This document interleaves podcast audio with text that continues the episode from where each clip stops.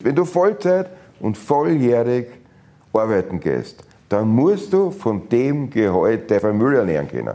Ende. Ja. Und da muss sich jeder von uns überlegen, ob das ein faires System ist, dass du zwei Jobs brauchst, ja. damit du deine Familie ernähren kannst. Zeitgespräche mit Gerhard Schmidt. Ein Austausch über Politik, Kunst, Kultur und Wirtschaft zu aktuellen Themen. Zeit für Gespräche, Zeit für Antworten auf Augenhöhe. Meine sehr geehrten Damen und Herren, herzlich willkommen zur heutigen Ausgabe unserer Zeitgespräche wieder hier aus der Wiener Urania, wie immer sagt, dem Herzstück oder dem Flaggschiff der österreichischen Volksbildung. Ich freue mich, dass Sie dabei sind. Ich habe heute einen sehr, sehr spannenden Gast bei mir, einen führenden Gewerkschafter und eine Persönlichkeit, die in der österreichischen Zivilgesellschaft nicht wegzudenken ist. Herzlich willkommen, Willi Merni. Freue mich, dass du heute bei mir bist. Danke, Gerhard. Zu viel der Ehre, zu viel der Ehre. Nein, Willi Merni und ich, wir kennen uns schon sehr lang, ja, sind, glaube ich, gut befreundet gut, und ja. Weggefährten in vielen Situationen. Willi, ich fange mal an. Du, hast, äh, du bist der leitende Sekretär des ÖGB, der Bundessekretär der Sozialdemokratischen Gewerkschaft, der, stärksten Fraktion. Du hast auch einen sehr beeindruckenden Lebenslauf. Du warst Starkstrommonteur, äh, warst bei der legendären Elin beschäftigt, Jugendvertrauensrat, Jugendfunktionär, Gewerkschaftsjugend, hast dann, äh, hast dann den Weg durch die Institutionen, Bundesvorstand und so weiter gemacht, hast dich aber auch immer zivilgesellschaftlich organisiert im ORF-Publikumsrat, äh, bist der, der Präsident oder Vorsitzende des Mauthausen-Komitees und äh, hast dort sozusagen eine, eine ganz tolle Entwicklung sozusagen initiiert, aber da kommen wir vielleicht später. Wir, haben jetzt, wir sind jetzt da hoffentlich sozusagen im Abklingen der Corona-Pandemie. Corona hat uns die letzten Monate ganz intensiv beschäftigt. Das ist für einen Gewerkschafter wahrscheinlich eine Riesenherausforderung. Natürlich, weil äh, wir ein Modell suchen mussten und mit der Kurzarbeit, glaube ich, ist es uns gelungen, dass Corona nicht zu einer Massenarbeitslosigkeit in Österreich ja. führt.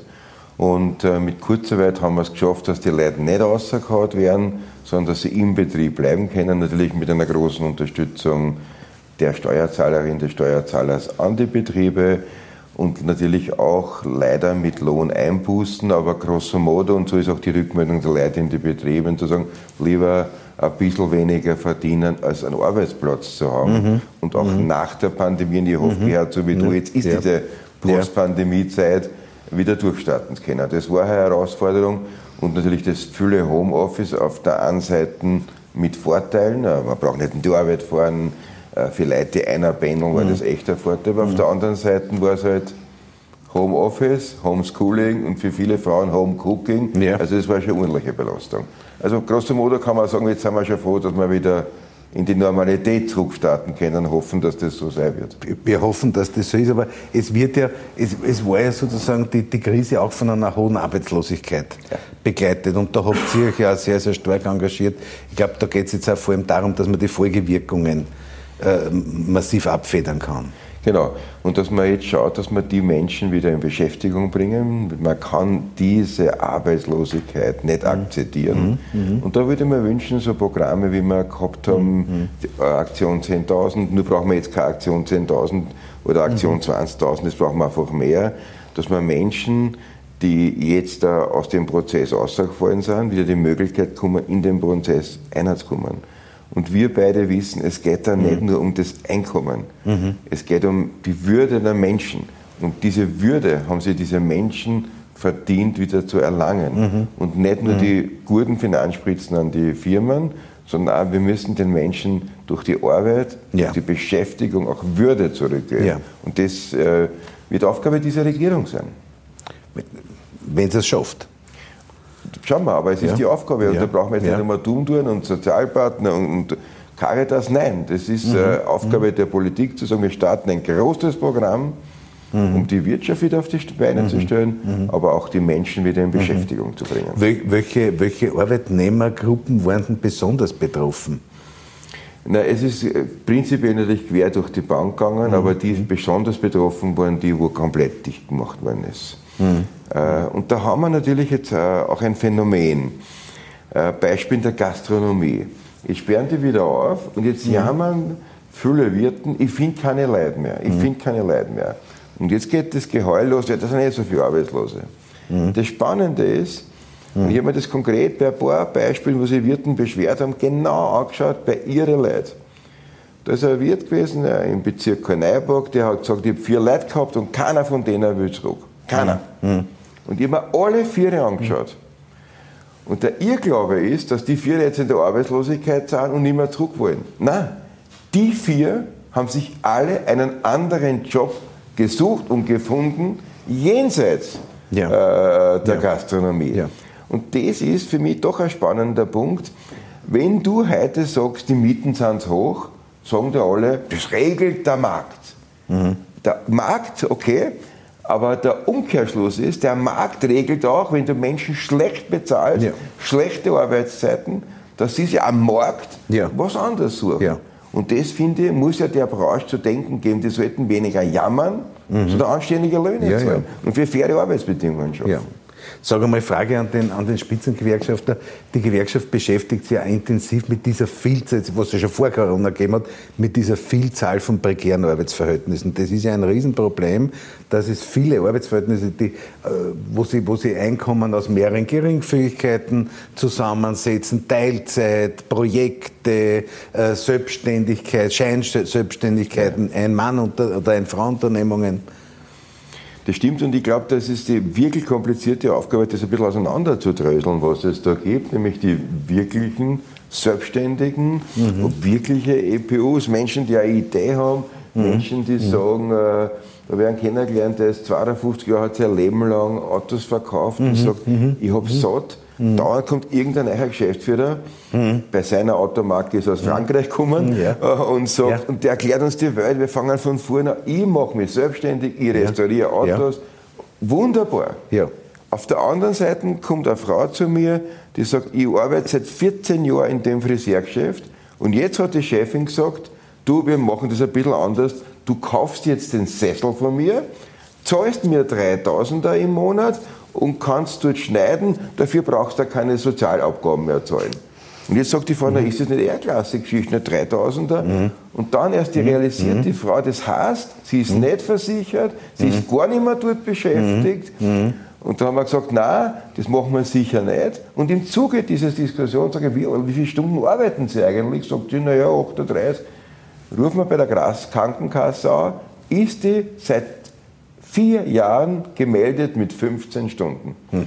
Weißt, und das ist Sozialbetrug, mhm. der dann langsam mhm. übergeführt mhm. wird mhm. in eine Scheinselbstständigkeit. Ja, ja, ja. Das heißt, die Aufgabe ja. von uns allen ist es zu unterscheiden, wo macht es Sinn, wo will sich wer verwirklichen, wo sagt wer, du, ich will jetzt ein anderes Lebensmodell und wo werden die Leute einfach nur ausgenutzt. Ja, ja.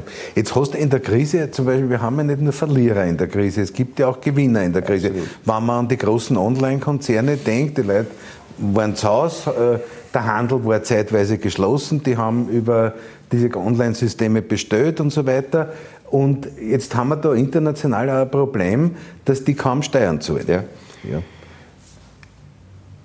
Lass mich ein bisschen differenzierter sein. Ja. Ich mache kein Amazon-Bashing und auch kein Starbucks-Bashing, ja. weil ganz ehrlich, jeder Zuseher deiner interessanten Serie. Wenn man den jetzt fragt, ja. wenn irgendwer herkam und sagt, du brauchst keine Steuern zahlen, ist nicht mehr notwendig. Ja, ja. Wer von uns darf dann Nein sagen? Also meine Hauptkritik ist ja nicht bei Amazon, was jetzt nur die Steuerfrage betrifft, mhm. sondern bei den Regierungen, die sich denken, wir ermöglichen Amazon einen geringen Steuersatz, dass wir aus unserem nationalen Denken außer einen Vorteil haben. Das heißt, da ist die Politik gefordert, zu schauen, ich zitiere den Andreas Schieder da sehr gern, das sei mhm. wird, ich glaube Ende im Bezirk, äh, ja. wo du tätig bist, ja. das sei wird mehr Steuern zahlt als der mhm. komplette Starbucks-Konzern. Ich halte es für ungerecht, aber ich darf das nicht Starbucks vorwerfen, sondern denen, die Starbucks das ermöglichen. Ja. Und da ja. ist dann immer das, ja, ja, das ist international, das muss man, das kann man nicht national lösen. Eh, aber der Herr Bundeskanzler, der eine Route nach der anderen schließt, wo er als Integrationsminister versagt ja, hat, ja, ja. könnte sich ja da auch einmal kümmern. Natürlich. Auch die Steuerrouten einmal zu schließen, wo Geld wegfließt. Im Moment schaut es so aus, dass die neue amerikanische Verwaltung mit dem Joe Biden äh, sozusagen mit den Ideen gekommen ist, weil die gesagt haben, Mindestgewinnsteuern 15 Prozent genau. international. Ne? Genau. Und die, die sich immer zurückgelernt haben, gesagt haben, wir können eh dafür sein, weil die Amis das blockieren, haben jetzt natürlich ein bisschen ein Problem. Ich weiß ja, wie schwierig das war mit der Finanztransaktionssteuer. Ja, genau. Da haben wir, glaube ich, 10 oder 11 ja. Staaten unter den 27 genau. gefunden, die, die da mitgehen. Genau. Ja. Willi, du hast, äh, du hast als Gewerkschafter sozusagen auch die Aufgabe, du bist ja äh, auch einer der, der, der großartigen Kampagnenmanager, wenn ich das so sagen darf.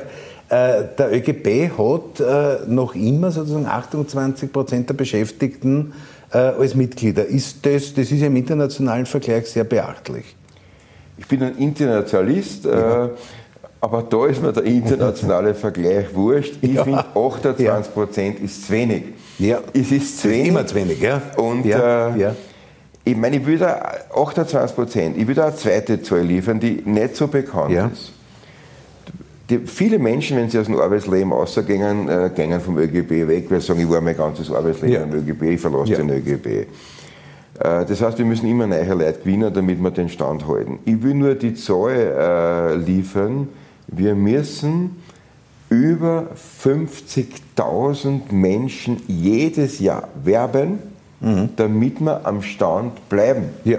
Das heißt, ja. es ist nicht so, wenn der ÖGB ein Mitglieder plus wie in den vergangenen Jahren hat von 2000 Leuten, dass man nicht glaubt, wir haben 2000 Leute geworden. Nein, wir haben ja. 52.000 Leute geworden. Das heißt, da ist unheimlich ja. was in Bewegung.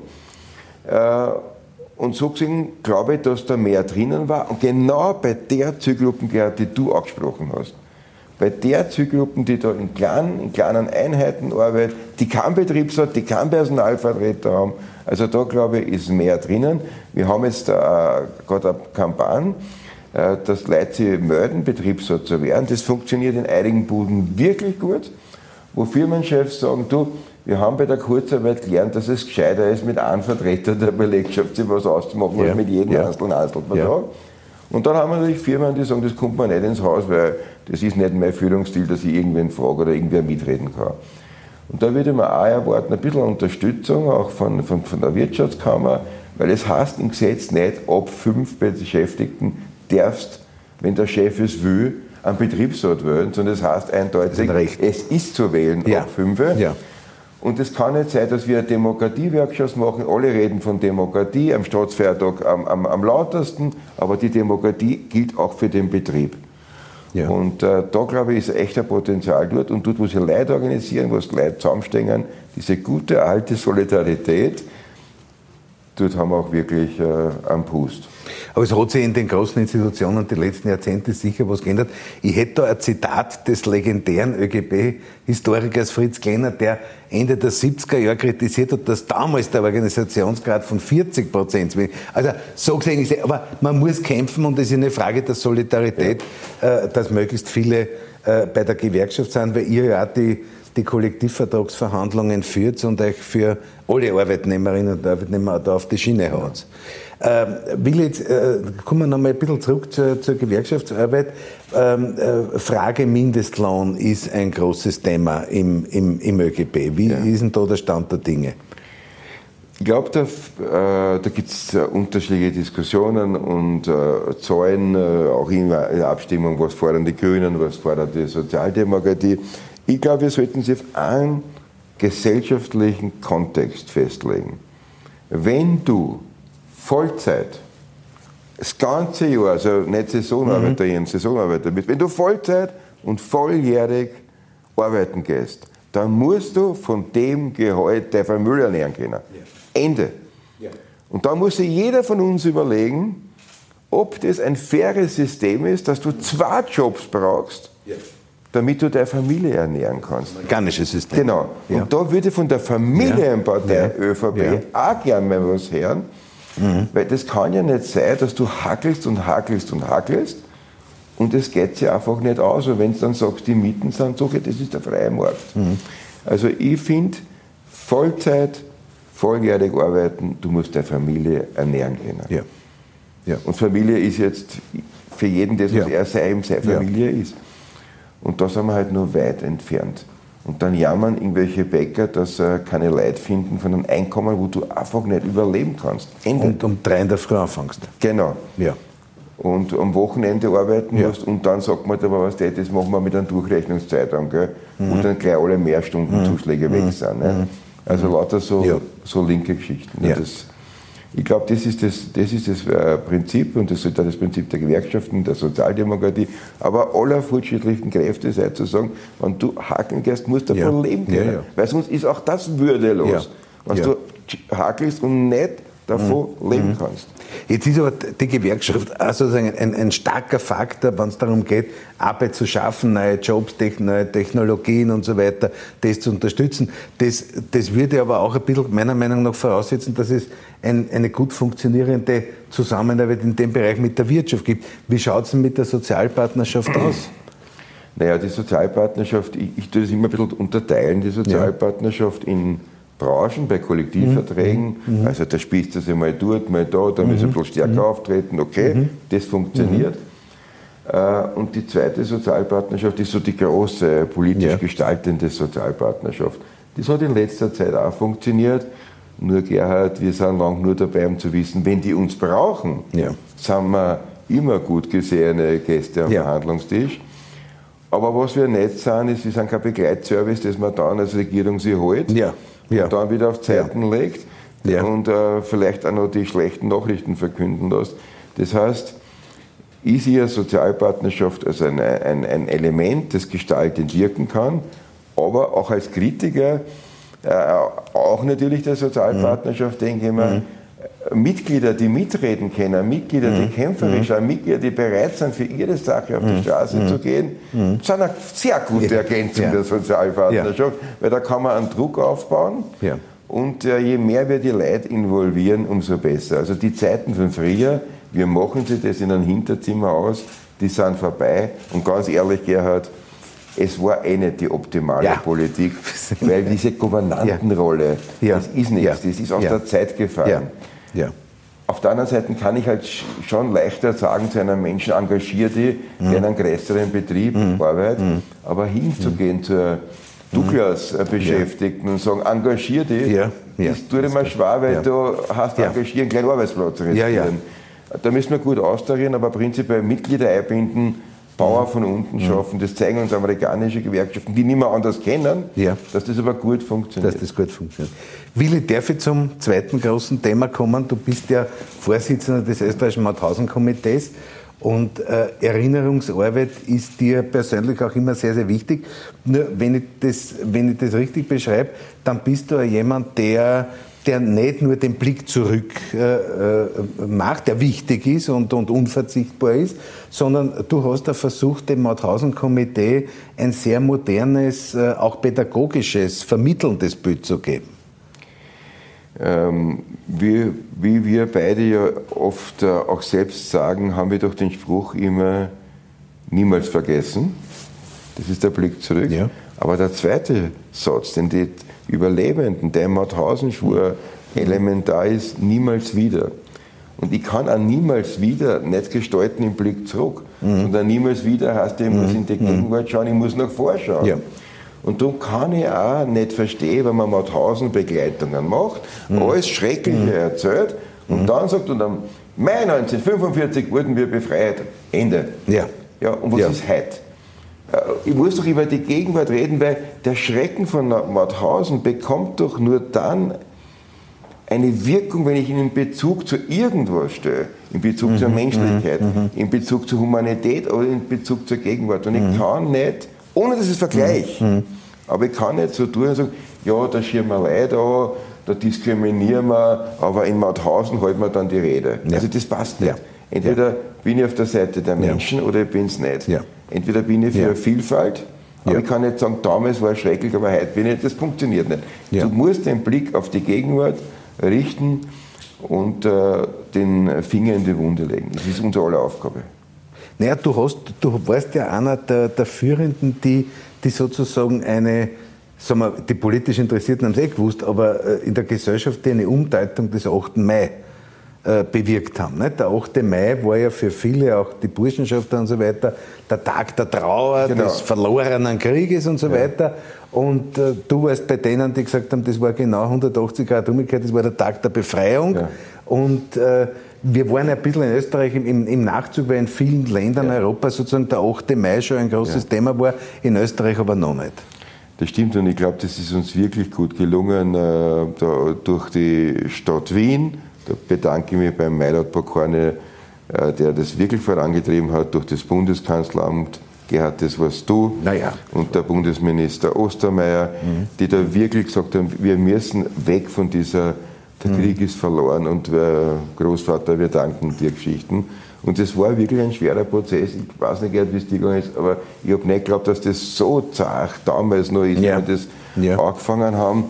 Da hat mir einer äh, angerufen und dann ja. war er plötzlich auch im Büro gestanden und hat gesagt, wieso ich da gegen sein äh, äh, Großvater losgehe und äh, ja, das ja, war ja, alles ja, ja, Heimatverteidiger. und ich habe dann den Menschen gefragt, wo er die Heimat verteidigt hat, der Großvater. Und hat der gesagt, in Stalingrad. In Stalingrad ja. Aber ich habe gefragt, war der Großvater Kommunist? Ja. Weil er die Heimat ja, ja. Nein, er ist kein Kommunist. Und habe den Schrebergarten gehabt. Oder wo war die Heimat in Stalingrad? Und dann sagt er, nein, der hat die Heimat verteidigt und der war nicht ungut, der Typ. Und das ist ihm so wichtig, weil ihm die Heimat wichtig war. Und ich habe dann gefragt, wie hat denn die Heimat geheißen? Dann hat er Österreich. Hm. Genau, was für das warst du jetzt Mauthausen ja. gekommen damals. Ja. Das ja. Österreich hat die Heimat. Ja, ja. Ja, also da ist so ein Wahnsinnsumdenken notwendig. Ich glaube, wir haben es geschafft. Äh, durch das Fest der Freude und durch das, auch die Berichterstattung des ORF äh, ist es schon, sagen wir, rüber. Und was wir immer weniger haben, sind die Menschen, die das von damals verteidigen, weil sie irgendwelche persönlichen Betroffenheiten haben. Mhm. Aber auf der anderen Seite, mhm. weil diese Generation ausstirbt, stirbt auch die Generation ja. derer, die das überlebt das haben. Das wollte ich gerade sagen, ja. ja. Und da haben wir natürlich auf beiden Seiten, es sterben mhm. die alten mhm. Nazis weg, mhm. aber auch die, die mhm. uns erzählen konnten, wie das damals war. Die Schwierigkeit, äh, die Schwierigkeit ist ja, dass solche Werte, wie es das du jetzt gerade gesagt hast, die Heimat verteidigen und so weiter, dass das so unterschwellig im Bildungssystem ja. mitgenommen oder nicht nur im Bildungssystem, dass das so kultureller vermittelt worden ist. Ja? ja. Die, die, Heimat verteidigen. Wir haben den Krieg verloren. Ne? Genau. Das ist ein, ein gängiges Wort. Genau. Das hat auch damit zu tun, dass viele viele auch im Geschichtsunterricht sozusagen irgendwann vor der heiklen Phase enden. Ne? Ja, genau. Ja. genau. Bei 333 ist es Kalerei, ja, das ja. musst du wissen, aber ja, dann... Ja, ja, ja. Dann, ist, dann ist vorbei. Aber Gerd, da hat sich auch vieles, ja. mit, ja, ja, ja, vieles getan von jungen, engagierten ja, ja, ja, ja, Aber da... Ja. Ähm, mein, mein, Sohn hat im Laufe seiner Kindergarten, äh, Volksschule, AHS-Matura, hat er elf antirassistische Projekte gemacht. Sein bester Freund, ja. mit dem er gemeinsam im ja. Kindergarten, ja. der hat gemacht Kindergarten, Volksschule, Hauptschule, Pole, Lehre. Ja. Der hat zwei gemacht. Ja. Weißt, und dieses ja, ja, in der ja, ARS, da beschäftigt man sich, das finde ich alles super, du verstehst mich nicht falsch. Aber der, der die Lehre macht, für den haben wir genau für zwei Projekte gezeigt. Ja. Und dieselben Leute, die das verantworten, zeigen nachher auf die, die Lehrlinge, na, wie ausländerfeindlich die sind. Weißt ja. Aber die Investition in diesen Teil, ich glaube, da sind wir uns einig, Völlig. Da, da kann noch ein bisschen was. Völlig. Naja, ich schau, da, da rennt sie bei mir offen. Ich war 20 Jahre Berufsschullehrer. Und ich, ich, ich habe viel dann, tut auch für die politische Bildung, aber man kann nicht genug tun. Ja. Also es ist, es ist, weil die Zeit auch sehr knapp ist in der Lehre, weil oft die Betriebe sehr ablehnend sind. Also ich, hab, ich, bin mit jeder Klasse nach Mauthausen gefahren, es war jedes Mal eine Wissenschaft, ja, mhm. weil die Betriebe gesagt haben, das wollen sie nicht, die wollen lieber den Lehrling im Betrieb haben an dem Tag und so weiter. Also da hat es einige gegeben. Aber ich habe 60.000 Schüler in Mauthausen draußen. Ja. Und das ist auch zu einem hohen Grad sozusagen auch das Verdienst des Mauthausen-Komitees. Und der Gedenkstätte natürlich. Ja. Und, und was halt wirklich wichtig ist, und darum dieses, ich bin ja kein Geschichtslehrer, ich bin ja kein Historiker und unsere Leute sind gar nicht wir erzählen, was dort war und stellen die zentrale Frage, was hat das mit dir zu tun? Ja. Und was müssen wir machen, dass so etwas Ähnliches nie wieder passiert ja. und dass wir es schon von Anfang an erkennen. Ja. Und das ist eine wirklich spannende Frage. Naja, aber ihr habt ja einmal 1000 Komitee, schaut ja wirklich auch vorwärts, weil ihr habt ja auch diese Antirassismus-Workshops ja. und die Zivilcourage-Workshops. Super, das, das boomt total. Und das Interessante ist bei diesen Zivilcourage-Workshops, wir fragen die Jugendlichen am Beginn, äh, sag ein Beispiel von Zivilcourage. Und das ja. erzählen sie da was. Wenn es Wiener sind, sagen sie die U-Bahn. Ja. Wenn es Leute aus den Bundesländern sind, sagen du fährst im Zug. Ja. Äh, und drei hauen auf einen hin. Ja. Das, und, und da ja. muss man was dagegen ja. machen. Und das erzählen sie da. Okay, ist ein gutes Beispiel, ja. Und dann redst weiter und nach 20 Minuten kommt eine andere Frage, die lautet, wo habt ihr selber schon mal was erlebt oder ja. was gemacht oder eben nichts gemacht? Ja. Und interessanterweise, dann kommt weder was aus dem Zug, weder was aus der U-Bahn, sondern in der Schule, ja. bei der Feuerwehr, ja. im Betrieb. Und dann realisieren die Kids, dass Zivilcourage nicht ist, wenn Zähne anhauen, dass du dann den Helden spielst, damit Zähne zwei hauen, sondern dass du in der, in der Schule, wenn einer sagt, du schwule Sau, Genau. Dass du dann die Frage stellst, könnte ich da jetzt auch intervenieren? Und das realisieren die Kids, dass die Wühlcourage nicht die Schlägerei in irgendwo ist, sondern der ganz tägliche Diskriminierung, das Mobbing im Betrieb, Schule ja. oder ja. im Verein. Ja. Und das finde ich ist so spannend. Und die Kids, das ist so, so toll zu erleben, weil sie fangen dann wieder, ja, was ist das von Zähne ja, ja, ja, ja, ja. Und dann sagen wir ihnen, dann rufst du die Polizei, du spürst nicht den Helden, und dann sind sie erleichtert, dass Zivilcourage heißt, nicht den Helden zu spüren, sondern Zivilcourage heißt ja, zu helfen und nicht äh, sich jetzt doch auch ein blaues Auge zu holen. Und das ist wirklich spannend, mit den Kids zu arbeiten. Und warum ich das also emotional, weil das wirklich tolle junge Menschen sind. Du hast überall paar Lernpläne, das haben wir aber zwar, wenn wir ja, ja. auf die eine oder andere Veranstaltung besuchen auch, aber du hast so viele engagierte Leute, die sagen, es ist nicht leibend, was da passiert und wie können wir was dagegen machen. Und unsere neuesten Angebote sind Zivilcourage im Netz, was kannst du da machen? Und da tut sie einiges, wo, äh, und das hat schon Gender-Geschichte natürlich, wo mhm. äh, so mhm. über Körpergewicht mhm. und so abgelesen ja, ja, ja, ja, ja, systematisch ja, ja. fertig gemacht werden. Ja, das ist dann wirklich interessant, wenn sie drei zusammen tun und schreiben, so nicht. Ja. Das geht nicht. Ja. Dann merkst du, dass die, die so blöd plötzlich zurückzucken, weil sie nicht damit rechnen. Ja, ja, ja, ja. Und das finde ich, ich glaube, das, jetzt kann man sagen, ja gut, was hat das mit Mauthausen zu tun? Viel. Nein, nein, das hat viel damit zu tun, ja. Wer, ja. Das alles hat angefangen mit dem Wegschauen und ja. das sind ja nicht meine Leute, was gehen mir die an und das ist, glaube ich, so die Antwort. Hinschauen und es geht mir was an, was passiert. Absolut, absolut. Nein, ihr habt ja, du hast die, die, die, die, unter Anführungszeichen die Schwule so angesprochen, das war ja immer das Problem, wenn es ein Schuhverkäufer war oder ein Arbeiter war, der Angestellter, das hat man ja auch in der Vergangenheit nie zu einem Burgschauspieler oder zu einem, ja, ja. Zu einem Opernsänger oder, oder genau. zu einem äh, Manager oder irgend ja, genau. sowas gesagt. Nicht? Das war immer ein bisschen eine soziale, soziale Geschichte. Äh, was ihr auch, was ihr, glaube ich, auch wirklich gut und sehr erfolgreich mitgearbeitet habt mit anderen, das war, dass man sozusagen diese Extremismen da aus dem, vom Fußballplatz wegbringt. Genau. Das ist weitestgehend gelungen. Das ist uns gelungen, äh, weil auch da eine, eine unheimliche Grauzone gegeben hat, was an Symbole, Symbole, die erlaubt sind, was sind Sprüche, die erlaubt sind, was ist verboten. Und dann auf unsere Frage an die Polizei, na, zeigt uns einmal, mit was ihr eure Polizisten ausbildet. Ja. Da war nichts ja. da. Dann haben ja. wir das übernommen. Jetzt geht die politisch 300 Jahre fordern, dass das Innenministerium das macht. Dann haben wir das zusammengestellt mit einem Experten, der pro bono gearbeitet hat, mit, mit, mit Juristinnen, die pro bono uns unterstützt haben. Und dann haben wir das den Vereinen und der Polizei zur Verfügung gestellt. Und äh, von den wirklich großen Vereinen, vom, SK, vom ruhmreichen, glorreichen SK Rapid Wien, bis zum Verein am Verteilerkreis haben das alle genommen und arbeiten damit. Und da denke ich mir, das ist sinnvoll, weil wir, nicht, weil wir sind nicht die Leute, die Fußballfans hit sagen ja. und sagen, schaut euch die aus. Ja, ja. Wir sind ja die, die sagen, okay, machen wir was. Da ist immer der pädagogische Auftrag genau. dahinter. Machen wir was, nicht ja. hier anputzen. Ja. Weil die, wir sind ja beide Fußballplatzbesucher, ja. aber zu glauben, dass die Ausländerfeindlichkeit oder der Rassismus am Fußballplatz größer ist, als woanders, weil du vorher Manager-Meetings, ja, ja, ja. Der, ist, der wird dort in einer, auf einer ja, anderen ja, Ebene. Ja, ja, mit aber, anderen Worten. Aber ja, lauter weiße ja, Gesichter, ja, frage ich mich, ob das so ein Zufall ja, ist. Ja, ja, also, ja. Du hast vielleicht eine gewähltere Ausdrucksweise. Ja, genau. Ne? genau. Nein, das Fußballmäßige verbindet uns ja. Da hast du mit deinem Präsidenten und seinem Verteilerkreis da oben eh schwer genug. ja, ja.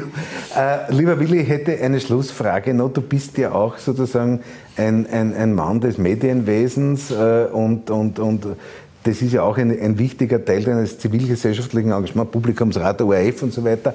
Wir haben jetzt, wenn man so die letzten Wochen, Monate sich anschaut, wir haben eine Diskussion in Österreich, die wir vielleicht vor 10, 15 Jahren gar nicht für möglich gehalten hätten, über Demokratie und Rechtsstaat.